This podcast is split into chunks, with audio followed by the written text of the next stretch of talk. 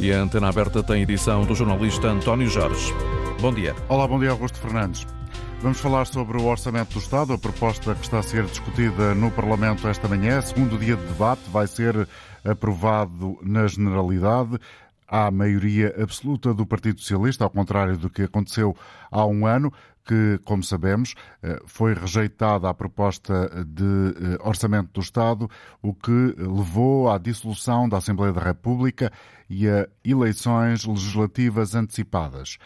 Esta manhã já ouvimos que o Ministro das Finanças, Fernando Medina, recusa as acusações que foram feitas ao Governo, acusações feitas pela oposição acusações de que este é um orçamento de austeridade. Já vamos recuperar essas ideias. Antes disso, no início deste programa e na sequência do que, de resto, a Manhã da Rádio tem estado a fazer, vamos eh, continuar a lembrar aquilo que já foi discutido a propósito desta proposta de orçamento do Estado e vamos fazê-lo trazendo aqui um trabalho do jornalista João Alexandre, que ontem acompanhou o primeiro dia do eh, debate na Assembleia da República onde foi eh, escutada a voz do Primeiro-Ministro António Costa a dizer que este é um orçamento prudente e a sublinhar que será a prudência que vai levar o país a ter a margem necessária para aliviar o impacto da inflação na vida das empresas,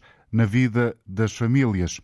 A oposição apontou logo ontem falta de ambição do governo neste orçamento do Estado, mas essencial é essa afirmação do Primeiro-Ministro António Costa de que o governo não vai mudar de rumo nos eh, quatro anos que estão pela frente, João Alexandre. A situação é complexa e assim deve continuar, mas António Costa garante ter a receita certa. Prudência orçamental, amiga do crescimento, permite-nos dispor da margem necessária para aliviar o impacto da inflação. Do PSD, o líder parlamentar Joaquim Miranda Sarmento apontou ao governo e à proposta de orçamento falta de ambição e deixou um pedido. Escusa de falar da direita e da austeridade. Nós estamos a combater a inflação, estamos a gerir bem as contas públicas, mas não estamos a fazer austeridade. Ainda à direita, as críticas à proposta de orçamento partiram também de André Ventura, do Chega. Este orçamento é uma fraude, é uma ilusão e está a enganar os portugueses e de João Coutinho de Figueiredo, o ainda líder da Iniciativa Liberal. Lamaçal é aquilo que o Sr. Primeiro-Ministro está atolado. Este é o seu oitavo orçamento, onde não consta qualquer reforma estrutural. Quando quer competir com o Dr. André Ventura, fica a quem? O que, aliás, não é um defeito. Nas bancadas mais à esquerda também se ouviram críticas. Pelo PCP, Jerónimo de Sousa diz que o orçamento não serve.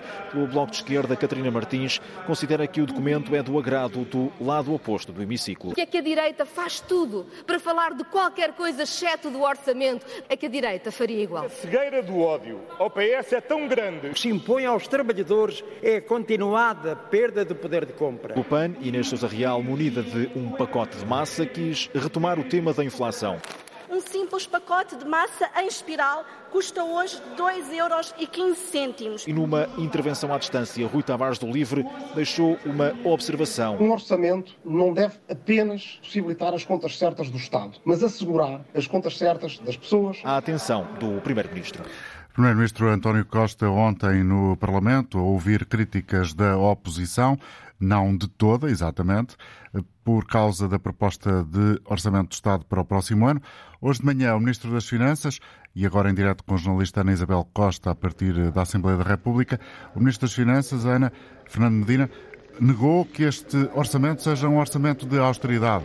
Precisamente, Fernando Medina começou por dizer aqui que não é possível a oposição falar em política de austeridade, nem em rolo compressor da maioria, até porque este orçamento, de acordo com Fernando Medina, vai reforçar uh, o poder de compra dos trabalhadores e dos pensionistas, uma vez que, segundo ele, até 2026 haverá aumentos todos os anos. Uma garantia deixada aqui por Fernando Medina, que já no período de perguntas e de respostas às uh, questões que lhe foram levantadas pela oposição, veio aqui defender a ideia que ontem uh, António Costa aqui também defendia e que podemos ouvir ainda há pouco ou seja, por outras palavras, a dizer que o governo é responsável e por isso mesmo, apesar destas subidas de pensões e salários, o governo tem prevista uma almofada orçamental. Nas palavras de Fernando Medina, Queremos deixar uma margem de manobra razoável caso a situação económica assim o exija. Mas a oposição não poupou críticas a este orçamento de Estado, que, como se sabe, vai ser aprovado, não só na generalidade, mas depois também na especialidade, uma vez que o, o PS tem maioria absoluta neste Parlamento. A oposição a deixar aqui duras críticas, por exemplo, o PSD a chamar este orçamento uma trapaça orçamental e a dizer mesmo que os portugueses não são parvos, uma vez que as contas que estão aqui a ser apresentadas no Parlamento não correspondem depois às contas reais, uma vez que Fernando Medina se prepara para fazer novamente cativações e daí que aquilo que estão aqui a discutir os deputados na Assembleia da República seja uma trapaça, no dizer do PSD. Também hum, a esquerda, pela voz eh, de Mariana Mortágua, colocou aqui uma pergunta clara a Fernando Medina, se vai ou não haver novas injeções de capital no novo banco, Medina a garantir que não, não vão ser feitas novas injeções de capital, e depois também uma, hum, um desafio a que Medina ainda não respondeu, de resto ele está neste momento a levantar-se na tribuna do Governo para responder a esta nova ronda de perguntas, a, a pergunta do deputado uh, uh, uh, Rui Tavares, do LIVRE, ele a dizer que foi aqui aprovada na Assembleia uma proposta precisamente do LIVRE, uma proposta de lei. É, é certo que o PSD, que o PSD e o PS se abstiveram, mas ainda assim a proposta passou, para que os bancos continuem a oferecer uma taxa de juros fixa. Como se sabe, com a subida da inflação e das taxas de juro, a banca começou a, a, limitar esta oferta de mercado e a obrigar os clientes bancários a recorrerem a uma taxa variável, pode ir dos três meses ao, a um ano, mas uh, o LIVRE aqui a desafiar o Governo para que, quando vai pôr em prática esta proposta de lei aprovada no Parlamento. E Medina uh, volta agora a responder uh, aos deputados. ainda há pouco ele dizia que comprometia-se, de resto, que vai taxar lucros excessivos e vai também limitar os preços dos bens essenciais. São duas medidas, chamou a atenção o Bloco de Esquerda, que não constam deste orçamento, mas com as quais tanto ontem o Primeiro-Ministro como hoje Fernando Medina se comprometeram aqui no Parlamento. A reportagem em direto de Ana Isabel Costa na Assembleia da República. Bom dia, Raul Vaz, comentador de Política Nacional da Antena 1. Está connosco no início desta emissão da Antena Aberta. Do ponto de vista político, o que é que esta discussão em torno da proposta do Orçamento do Estado trouxe? Sendo certo que há esta uh, questão de ser ou não ser, uh, como diz a oposição, que sim, um orçamento de austeridade, como diz o governo, que não, e uh, na prática como hoje escreve o Diário de Notícias, Passos Coelho acaba por ser o ausente mais presente neste debate. É verdade, António, a palavra austeridade entranhou na sociedade portuguesa e não, não sai. E é evidente que o Primeiro-Ministro tem noção disso, tem a noção de que vêm tempos de muita incerteza, por isso diz que este orçamento é um orçamento de prudência eh, e tem a noção de que hoje, por exemplo, o BCE vai subir a taxa de juros, prevê-se em 75 pontos base. Eh, tem noção de que, obviamente, os tempos que aí vêm são duros, duros para a sociedade portuguesa. E isso é uma preocupação preocupação central no discurso político de António Costa, que é um discurso também em permanente atualização. Uh, como tu disseste, Pedro Passos Coelho foi o ausente mais presente ontem no debate parlamentar e porquê? Porque é evidente que essa noção que o Primeiro-Ministro tem de uh, as condições de vida dos portugueses piorarem, aliás António Costa ontem pela primeira vez diz uma frase brutal, dizendo que a perda no poder de compra que vai acontecer é brutal. É a frase de o do Primeiro-Ministro. E, portanto, este enquadramento, esta conjuntura, esta realidade, pode-se chamar que vem austeridade ou não vem austeridade. O que é que, na minha opinião, António Costa pretende, chamando à coleção Pedro Passos Coelho os tempos da Troika, os tempos de assistência financeira, é que uh, na altura houve, houve uh, forçadamente um, uma política de austeridade, cortes nas pensões, cortes nos apoios sociais, uh, redução nos, nos apoios uh, transversais da sociedade portuguesa, nomeadamente daqueles que mais precisam e, e, precisavam, e portanto António Costa não quer que esse tempo seja, ou o tempo que aí vem, melhor dizendo, seja minimamente semelhante ou comparável ao tempo que se viveu até 2015. Esse é o link que o chefe do governo faz para que que, se vierem tempos piores, e é previsível que venham, uhum. e que houver cortes uh, ou deduções na, na, na vida, na, na, vida dos portugueses, ela não seja, de, não seja elencada, comparada diretamente com os tempos que vivemos. E há outro dado, se me permites, António, que António Costa também trouxe à coleção, que é a Iniciativa Liberal. A Iniciativa Liberal uh, está a atravessar um momento conturbado, um momento difícil. De transição anunciada de líder. De transição anunciada de líder, nas condições que nós conhecemos, uh, algo precipitada e algo mal conduzida, na minha opinião. Uh, a Iniciativa Liberal, que ontem o Primeiro-Ministro tratou mal, Uh, dizendo, aliás, que eles têm, os meninos uh, da Iniciativa Liberal, expressão, termo usado também por António Costa, têm muito que aprender com o Chega se querem ser como o Chega, e porque é que António Costa ataca a Iniciativa Liberal e, de certa forma, valoriza uh, o Chega? por uma simples razão, na minha opinião, é que a Iniciativa Liberal podia ser um contributo com alguma estrutura, algum cimento para uma alternativa à direita, e é evidente que não havendo Iniciativa Liberal, ou a Iniciativa Liberal atravessando um mau momento, uh, António Costa pretende que o PSD fique sempre e só nas mãos do Chega. É este o novo enquadramento político uh, que António Costa trouxe ao debate político orçamental. Não é de novo, de qualquer das formas. Colar estes tempos, ou tentar colar, descolar estes tempos, melhor dizendo, dos tempos de Pedro Passos Coelho é uma intenção, e culpar, obviamente, os tempos da Troika por aquilo que se viveu entre 2011 e 2015. Obrigado, Raul. Análise breve à conjuntura eh, política em Portugal neste momento, ou seja, o debate em torno da proposta do Orçamento do Estado. Cumprimento o economista Jorge Bateira, convidei para estar nesta emissão de hoje da Antena Aberta, eh, relembrando desde já que trazemos também a opinião dos ouvintes. Podem escrever-se através do 822-0101 ou 2233-99956, este último número especialmente dirigido para quem está fora do país. Jorge Bateira, bom dia. Este é, do seu ponto de vista, um orçamento que reforça a ideia de austeridade, sendo que uh, o Ministro das Finanças passa a ter, no próximo ano, ainda um controlo maior relativamente àquelas que são as chamadas cativações ou os limites da despesa para a administração pública.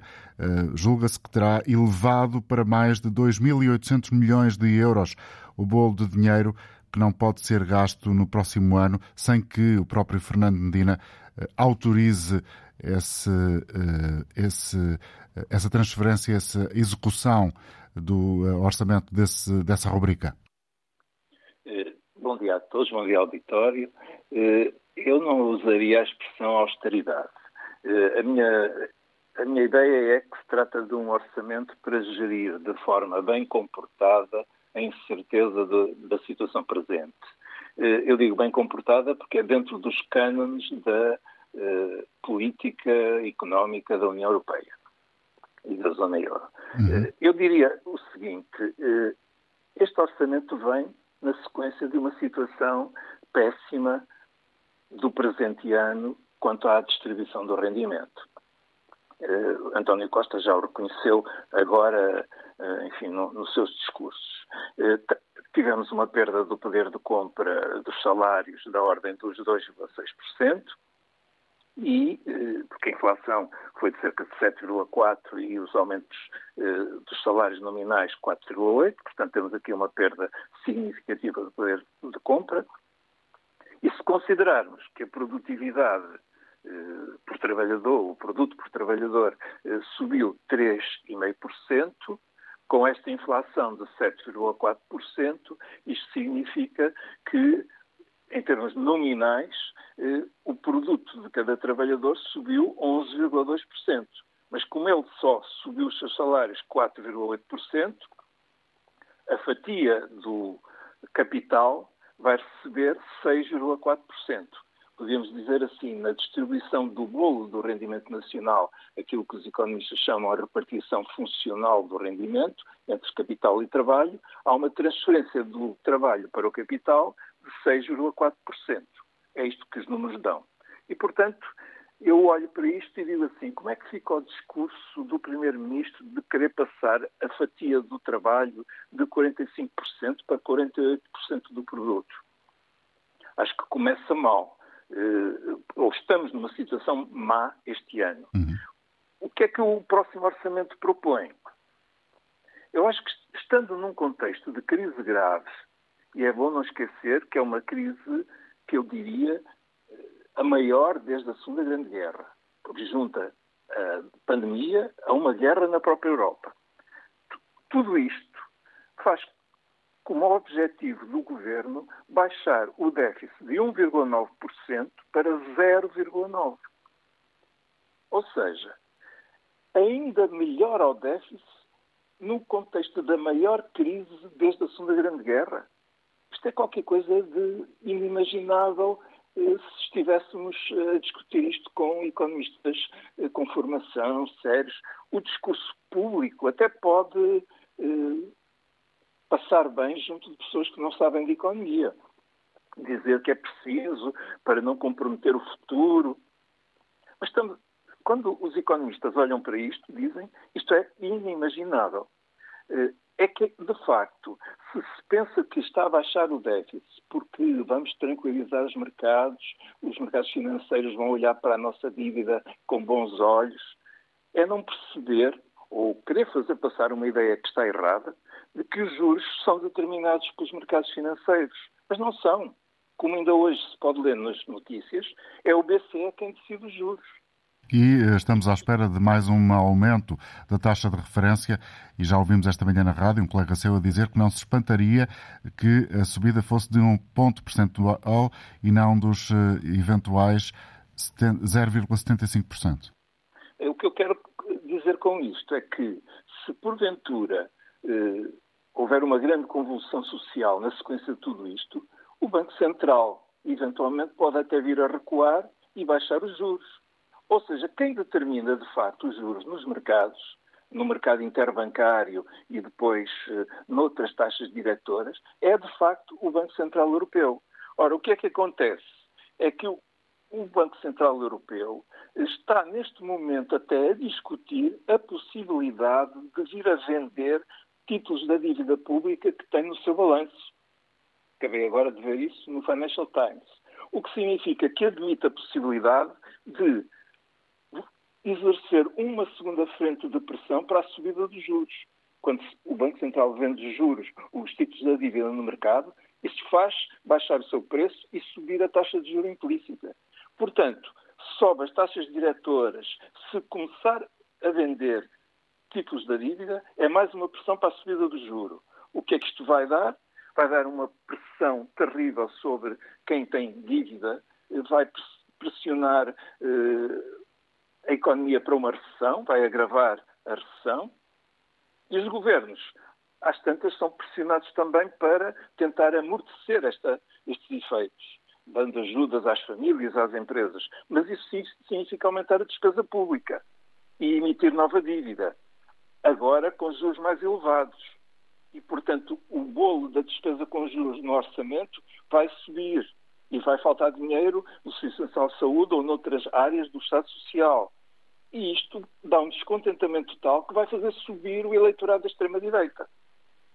Que o que eu estou a dizer, portanto, é que eh, 0,9% de déficit como meta é qualquer coisa de inconcebível e confesso que provavelmente eh, isso não vai ser cumprido e vão, e vão recuar. Acho, Acho que este, este orçamento é otimista quanto à inflação. Eh, não estamos a pensar que a guerra vai acabar no mês de novembro. Eh, não estamos a pensar que a escassez de energia eh, vai acabar agora já nos primeiros meses de 2023. E, portanto, vamos ter uma inflação que não, não pode não ser exatamente a, a deste ano, mas 4% previsto é muito pouco. E o produto que se prevê que cresça 1,3%, francamente, quando a Alemanha vai entrar em grande recessão, quando a Europa, nos principais mercados, como é o caso da, da Alemanha ou até da Inglaterra, que também vai praticar austeridade, os nossos mercados vão entrar em recessão e nós vamos ficar imunes à recessão na Europa e aguentar e ter crescimento de 1,3 só à custa da, da procura interna, quando a própria procura interna está fragilizada por a perda de salários reais. Eu acho isto, de facto, um orçamento muito pouco credível e provavelmente isto vai ser sujeito a grandes uh, Alterações. Jorge Bateira, muito obrigado por ter vindo deixar aqui as suas inquietações e também a sua opinião e, no fundo, a responder também a uma pergunta genérica que lançamos hoje no programa, se ele, eh, este orçamento é realista ou otimista. Já aqui tivemos a sua a resposta de Jorge Bateira, economista, a quem agradeço ter aceitado o convite. Eh, também connosco está, e agradeço igualmente, o fiscalista da consultora Deloitte, Renato Carreira. Bom dia, doutor, muito obrigado. Do seu ponto de vista, uh, e depois desta leitura, digamos assim, mais uh, macro, mais abrangente, este é um orçamento também que está assente em alguns pressupostos eventualmente otimistas? Bom dia e obrigado pelo convite. Este é um, é um orçamento que, como já foi referido, privilegia uh, o equilíbrio das finanças públicas. Nós tivemos, uh, ou estamos a ter em 2022, um acréscimo de receitas fiscais muito significativo, uh, por via do crescimento económico, que é de facto um crescimento robusto. E nesse sentido já tivemos a promessa de que o Governo vai avançar com as taxas para as empresas que estão a ter os chamados lucros excessivos, tendo anunciado ontem que até a distribuição vai ser contemplada com essa mesma taxa? Sim, esse é um, um, tema que está, eu diria que muito em voga na, no contexto europeu e, e, por essa via, eu diria que se tornou um pouco incontornável que Portugal tivesse que adotar estas medidas. Não sabemos ainda muito bem o contexto em que vai, em que vai acontecer, porque de facto Portugal já tem uma tributação relativamente elevada para lucros acima de 35 milhões de euros. As empresas em Portugal já pagam cerca de 31,5%. Eh, portanto, essa tributação já, já é de facto eh, agravada, mas vamos, vamos ter que esperar para perceber como é que, como é que se vai processar este, eh, esta tributação adicional que, que se prevê. Ainda, ainda, ainda peço desculpa por ter interrompido o seu pensamento, mas aproveitando este ponto, como é que acha que pode ser desenhada essa, do ponto de vista do edifício fiscal, essa, essa nova taxa que está a ser anunciada? Nós já, já, já, somos pródigos em, em, em, criatividade para termos acréscimos de tributação. Nós já, já temos a taxa do IRC normal e depois em cima disso temos a derrama municipal e as derramas, a derrama estadual. Portanto, eu diria que provavelmente vamos ter mais um adicional do IRC uh, ou uma, uma sobretaxa que, que vai incidir acima de um determinado montante e, uh, naturalmente, também acima da média dos últimos anos. Fala-se na média dos últimos três anos e os lucros acima dessa, dessa média provavelmente vão ter uma tributação adicional. No entanto, a regra que vier a ser implementada tem que ter em linha de conta as outras que já existem, nomeadamente o facto de termos uma derrama estadual que já impõe 9% de tributação para lucros acima de 35 milhões de euros e também o facto de alguns setores, como a banca, o setor energético, o setor farmacêutico uh, e alguns outros, têm uma, uh, as contribuições especiais que não incidem sobre os lucros, uh, incidem geralmente sobre os ativos que essas empresas têm, mas que na prática é, um, é, um, é mais um tributo, mais um imposto que recai sobre, sobre essas empresas em particular. Uhum.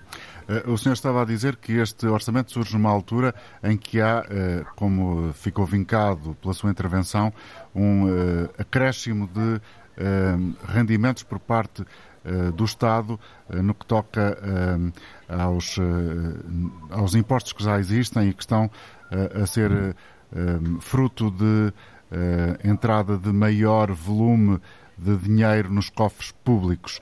Eh, isto faz toda a diferença relativamente àquilo que é o Orçamento do Estado e as medidas que ele eh, contempla, por exemplo, para eh, tentar ajudar as famílias e as empresas a enfrentar a inflação? Para termos uma, uma ideia do, do, do acréscimo de receita, se compararmos as receitas de 2021 com as receitas expectáveis para 2022 nós temos um acréscimo na ordem dos 15%. Estamos a falar de cerca de mais de 7 mil milhões de euros de receitas fiscais que vão ser arrecadadas em 2022. A questão que se poderia colocar era se este acréscimo de receita fiscal uh, deveria de ser canalizada em 2023, porque ela em 2023 nós estamos a manter a mesma ordem de grandeza em termos de receita fiscal, a previsão de crescimento é de cerca de 1%, uh, se esse acréscimo de receita fiscal deveria de ser canalizado para uma redução de impostos, uhum. uh, diminuindo a carga fiscal que incide sobre as pessoas e as, e as empresas. Ora, o orçamento não prevê uh, essa redução significativa. Nós temos um pequeno alívio previsto no IRS, com o e esse para si, Renato Carreira, é a nota mais relevante, ou seja, a ausência de uma redução significativa da carga fiscal. É, é, era, era uma das possibilidades que tínhamos com este acréscimo, ou com o facto de termos um, um receitas fiscais adicionais. No entanto, uh, onde é que nós vemos espelhado no orçamento a utilização destes fundos? É por via da redução da dívida. Nós, de facto, temos na previsão para 2023 a dívida acumulada de Portugal a reduzir para cerca de 110% do PIB, que é uma redução muito significativa, após uh, uh, uma previsão de redução já muito significativa também em 2022, com a dívida uh, a descer de 125% para 115%. Portanto, eu diria que a nota que marca é de facto uma nota de equilíbrio da, das finanças públicas, onde aquilo que poderíamos ter como margem pelo acréscimo de receitas é, é, por opção, mas uma opção que é naturalmente uh, expressa pela, pelo Ministro das Finanças e pelo Governo, que a opção de facto é conter uma dívida que era uh, muito significativa e que, num contexto até de subida significativa das taxas de juros, nos causa uma incerteza. Estar a reduzir agora os impostos poderia de facto ser uma opção porque aliviava uh, no fundo, o acréscimo uh, dos preços que nós estamos todos a sentir e poderíamos ter uma redução que compensasse, mas por outro lado, uh, existe também uma necessidade de conter essa mesma inflação, portanto, não criando políticas expansionistas e tendo esta, este equilíbrio, reduzindo a dívida do Estado, contendo o déficit e por essa via assegurando melhores condições para que o Estado, numa eventualidade de agravamento da crise, possa, por exemplo, dar resposta. Portanto, são políticas que se podem questionar se deveriam ser, eh, eu diria que, mais eh, de ajuda, reduzindo um bocadinho mais a carga fiscal. No entanto, a opção parece-me clara por manutenção, eh, grosso modo, do equilíbrio fiscal que nós temos, portanto, mantendo a carga fiscal em níveis idênticos ao que nós temos, a rondar os 34%, 35%, uh, e tendo a opção de prosseguir o caminho de redução da, da nossa dívida pública, contendo o déficit para, para o próximo ano. Já volto a conversar consigo, Renato Carreira, fiscalista da consultora Deloitte, que hoje está com a Antena 1 e com a Antena Aberta. Vamos regressar ao Parlamento. Ana Isabel Costa, que notas têm marcado os últimos, os últimos minutos? As críticas eh, da oposição e a defesa do PS deste orçamento de Estado apresentado aqui hoje por Fernando Medina, ou defendido uh, por parte do Governo por Fernando Medina, uh, o Ministro das Finanças. Uh, por exemplo, o PCP continua a insistir que não há diferenças entre este orçamento apresentado pelo PS e qualquer orçamento apresentado pelo, pelo PSD ou pela direita. Eh, Bruno Dias eh, diz mesmo que o regime fiscal que isenta os contribuintes isenta apenas aqueles que têm rendimentos mais elevados e adotou aqui também uma expressão que é típica do Bloco de Esquerda, que são as borlas fiscais para os mais ricos, expressão que foi depois também repetida pelo Bloco através de Mariana Mortágua. De resto, o PCP faz uma dura crítica dizendo que nem o governo do Passos Coelho fez tão mal como está neste momento a fazer o PS com a apresentação deste Orçamento de Estado para 2023. A Iniciativa Liberal quer saber como é que o Governo vai resolver a crise no SNS, as dívidas no SNS e o Chega perguntou sobre as verbas para as escolas. O Chega defende que o orçamento inscrito para o Ministério da Educação uh, corresponde a um desperdício efetivo uh, no dinheiro que depois é gasto nas escolas que não estão a funcionar devidamente. Fernando Medina vai novamente responder a este conjunto de deputados. De resto, o governo ainda tem uma, 36 minutos do seu tempo para responder a todas estas questões que estão aqui a ser colocadas pelos deputados da oposição. Este, este debate uh, que, que, chega ao fim uh, por volta da hora do almoço é retomado à tarde, então, para a discussão final e a votação deste orçamento, que, como se sabe, sem novidade vai ser eh, aprovado, conta com os votos contra de toda a oposição, excetuando os deputados únicos do PAN e do LIVRE, que já anunciaram esta manhã que vão abster-se na votação deste orçamento, apesar de também fazerem críticas. Inês Sousa Real, do PAN, uh, acha que o Governo não está a fazer o suficiente para uh, que os jovens consigam ter uma habitação condigna uh, e também, no, no, caso da, da, banca, diz que não chega a renegociação dos juros, é preciso que o Governo volte a permitir a dedução no IRS do dinheiro gasto com os empréstimos à habitação e é também uma proposta do PAN a isenção do IMI de 3 para 5 anos. Já o LIVRE quer que o Governo obrigue a banca a pôr novamente na sua oferta a taxa fixa para os empréstimos. E assim vai o debate aqui no Parlamento deste Orçamento de Estado para 2023 que sem surpresa vai ser aprovado. A reportagem direto de Ana Isabel Costa na Assembleia da República. Renato Carreira, fiscalista da consultora Deloitte. Ouvimos aqui algumas das eh, questões que eh, dominam o debate esta manhã a propósito da proposta do Orçamento do Estado. Há várias medidas de apoio às empresas, algumas também ajudas aos jovens em termos de IRS e no que toca ao alojamento. Eh, no entanto, a oposição diz que elas são insuficientes. Estas medidas, vamos começar pelas empresas, de 50% dos custos de remunerações e das contribuições sociais das empresas que fizerem uma atualização salarial. Eh, o que é que isto quer dizer? O que é que isto representa?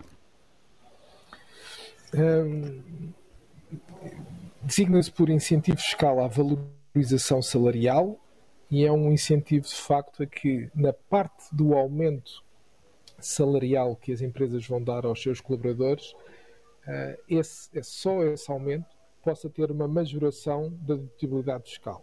Significa que uma empresa que tenha um aumento de pelo menos 5,1% num determinado colaborador tem um custo adicional com esse aumento, porque vai pagar mais salário ao colaborador, possa considerar esse mesmo montante como custo fiscal, como um, abatimento aos seus lucros tributáveis em uh, eh, 150%.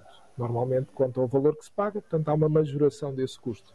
Há de facto um incentivo, uh, uh, no entanto, há um conjunto de condições para que este incentivo seja, possa ser usufruído, nomeadamente a existência de contratação coletiva, que tenha sido renovada há, há, há menos de três anos, Portanto, há um conjunto de, de, normas que impõem que tenham que ser cumpridas para a sua aplicação, que ainda não são absolutamente claras e que provavelmente ainda terão que ser uh, clarificadas. Na especialidade, certamente.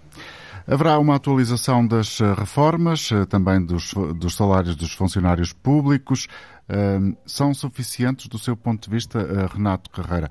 Não é suficiente porque evidentemente todos queremos mais, mas é, é, é, perceber se é uma margem considerável, substancial no orçamento do Estado ou é, é pouco ambiciosa essa, essa proposta que está em cima da mesa. Eu diria que nós temos dois efeitos no, no aumento dos salários que temos que, ou que tem que ser ponderado. Por um lado, obviamente, com o aumento, o aumento da massa salarial, pelo peso que tem na, no orçamento do Estado, dos funcionários públicos, naturalmente, eh, tem per si um, um valor que, que, implica de acréscimo de despesa. No entanto, há aqui um outro, um outro efeito que é nós temos que conjugar este aumento com a perspectiva de inflação. Ora, a perspectiva de inflação para 2023 é de 4%. Uh, eh, há quem diga que é muito otimista, é muito otimista ficarmos apenas nos 4%, porque neste momento estamos com uma, uma inflação na ordem do, em Portugal dos 9%, mas há países na Europa com inflações perto dos 20%. Portanto, nada nos garante que nós não, não possamos ter aqui uma derrapagem em 2023 neste, uh, neste fator. Uh, ainda assim, uh, o que o governo tentou passar para os parceiros sociais, para a opinião pública, é que há um compromisso a longo prazo.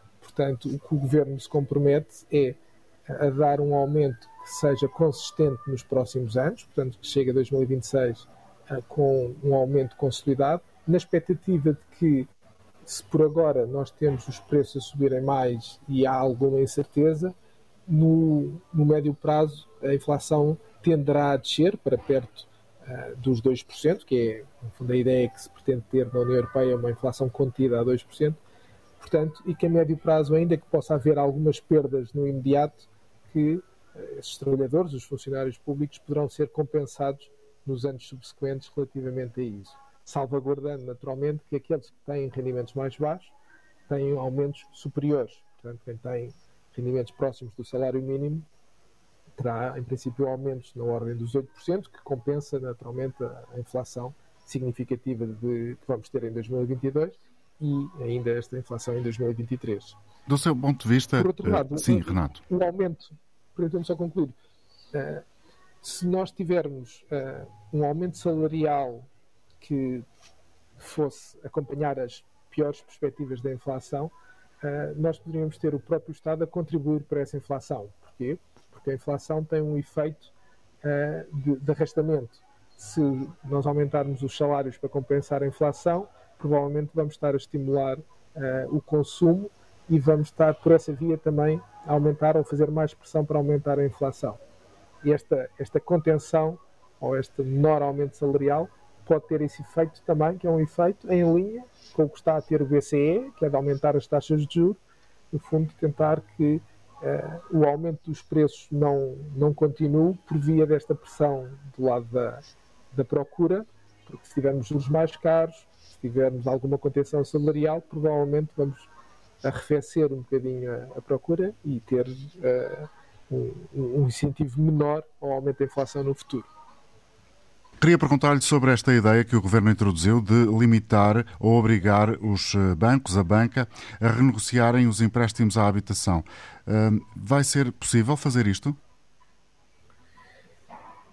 É uma, uma ideia que, que já tem sido repetida em, em, ocasiões passadas, em períodos de crise, tem sido recorrente fazer com que, ou quase que obrigar, que haja uma uma reanálise dos, dos, empréstimos e para as pessoas que, por via da sua taxa de esforço, o equilíbrio entre o rendimento que têm e as prestações que mensalmente eh, têm que pagar, poderem uh, ter soluções que permita conter o aumento da prestação.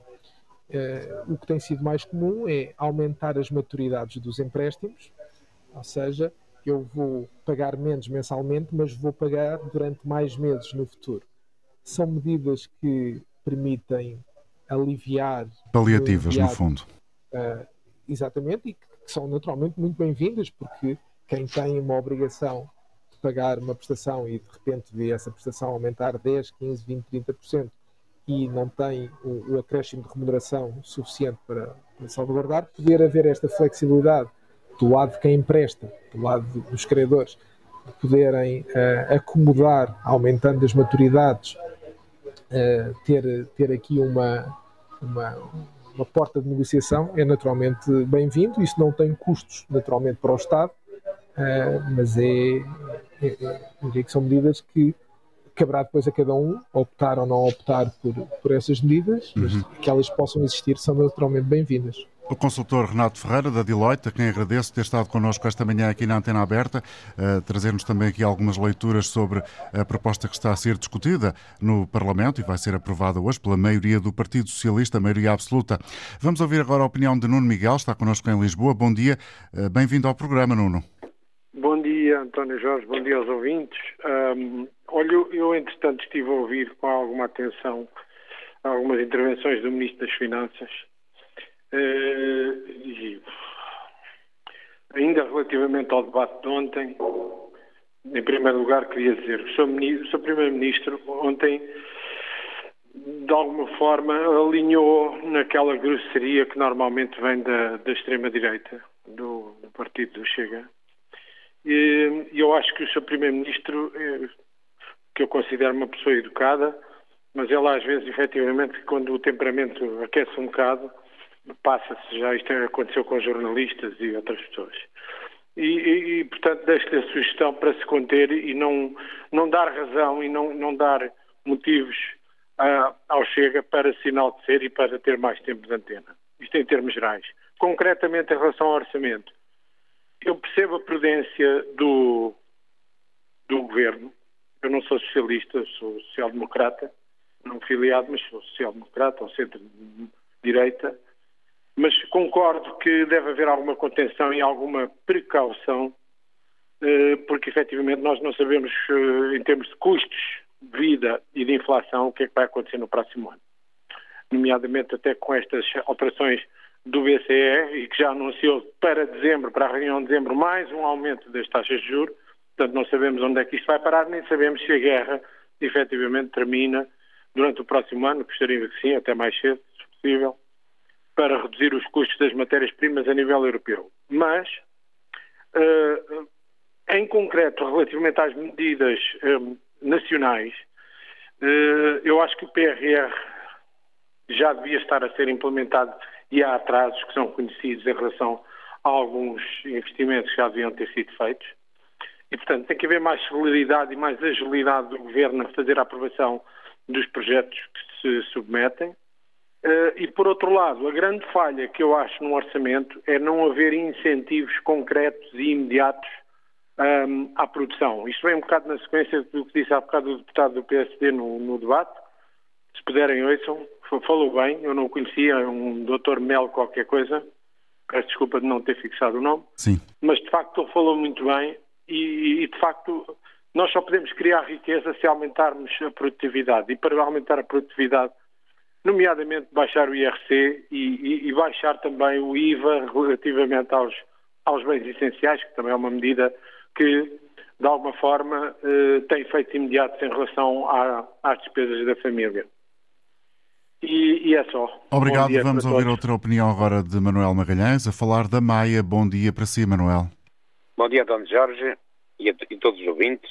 É sempre um, um prazer falar consigo e, e o Wilson, todos os dias na rádio. É pena que, esta, que este, este programa não tivesse mais tempo, porque, repare, vocês mandam, mandam ligar e praticamente vão, vão falar quatro ou cinco ouvintes. Olha, estou plenamente de acordo com, com o que disse os, seus convidados, quer, quer o Raul Vaz, quer o, o, segundo, o segundo convidado, em que, na verdade, a conjuntura... Jorge Exatamente, a conjuntura internacional, mundial, digamos que isto é mais uma Segunda Guerra Mundial porque viemos logo, Dr. Jorge, viemos de uma pandemia que foi, foi aquilo que foi.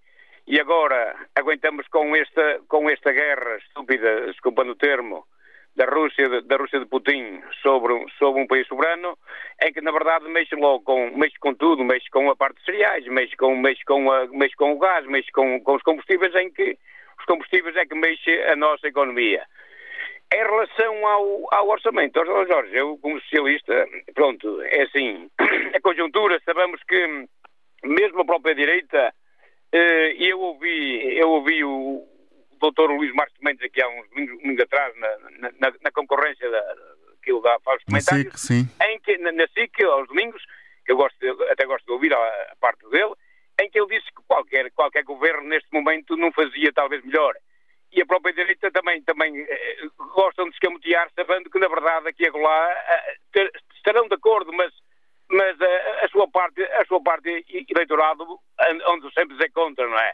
Em relação à parte da esquerda, a azia continua por parte deles, porque eles foram os causadores do ano passado, no passado. O orçamento, ainda bem que eles têm maioria, porque a esquerda, a esquerda portanto, foram, foram penalizados depois nas eleições, porque é, estão sempre contra tudo, contra tudo, contra todos, Dr. António Jorge. É isso, é isso que eu tinha Está dito, Manuel, obrigado por ter vindo partilhar a sua opinião com os ouvintes da Antena 1 esta manhã. Depois de termos estado na Maia, vamos descer um pouco mais no mapa. Em Castro Verde, Manuel Guerreiro, saúdo, bem-vindo ao programa. Já aqui falou, lembro-me, deste orçamento. Entretanto, eh, há alguma informação, alguma posição do governo ou da oposição eh, que eh, contribua para melhorar ou para alterar a sua reflexão sobre as linhas essenciais deste documento? Bom dia, Sr. António Jorge, para si e para todos os ouvintes do programa. A responder diretamente à sua pergunta, não. Eu, eu creio que o, o, na apresentação do orçamento se confirmou aquilo que já, que eu já pensava que viria a suceder. Efetivamente, o orçamento, eh, você pergunta se é realista ou se é otimista. Não é nem realista nem otimista. É um orçamento de saque. Saque sobre os pobres e favorecimento para os ricos. Aliás, é a continuação das políticas que nos têm governado ao longo de, de, de séculos, portanto, não é de agora. Uh, o instrumento, o orçamento é mais um instrumento nesse sentido. A última coisa que aí apareceu, que não é, é diretamente o orçamento, mas é aquela medida de aumentar os técnicos superiores da função pública em 100 euros. E os trabalhadores ganham o rendimento mínimo é 50, é uma coisa verdadeiramente escandalosa que nem sequer devia ser permitida. Não sei como é que é possível que alguém, numa situação como esta, em que o rendimento das pessoas está a ser brutalmente atacado, ainda põe uma medida dessas. Quer dizer, os que ganham mais recebem 100 euros de aumento e os que ganham menos recebem 5. Olha, com o socialismo, desde que nem sequer o fascismo é preciso, estes fazem bem as duas coisas. Muito obrigado e um grande abraço para todos. Obrigado. Vamos agora ouvir António Gonçalves, em Coimbra. Bom dia. Ora, viva António Jorge. Uh, este orçamento é um, um mal menor. Pronto, vamos ser razoáveis, porque isto é um contexto de guerra, é um contexto difícil. De qualquer das maneiras, dá-me a impressão que este orçamento privilegia muito mais, muito mais as grandes indústrias, o grande capital, de que as famílias. Isto é que eu não tenho qualquer tipo de dúvida. E as famílias, neste momento, estão a passar uh, situações dolorosas. As famílias comem uma refeição. As, as famílias estão, estão terrivelmente destroçadas, não têm pão, não têm comer. Isso é muito mal. Mas eu acredito plenamente que este governo socialista possa, durante o ano que vem, retificar todas estas situações de modo a proporcionar eh, eh, condições débeis das famílias para, eh, para que as situações continuem melhoradas, não é? Que não as deixem enterrar vivas.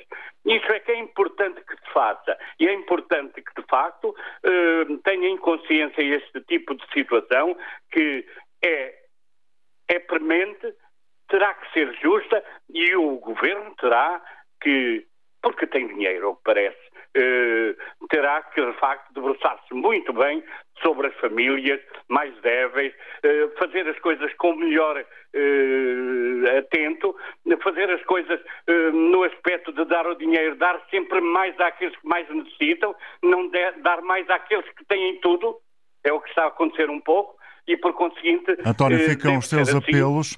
Muito obrigado por ter vindo também aqui à rádio mais uma vez uh, dizer aquilo que pensa uh, para o nosso auditório. Antena aberta termina por aqui. Voltamos amanhã. Bom dia.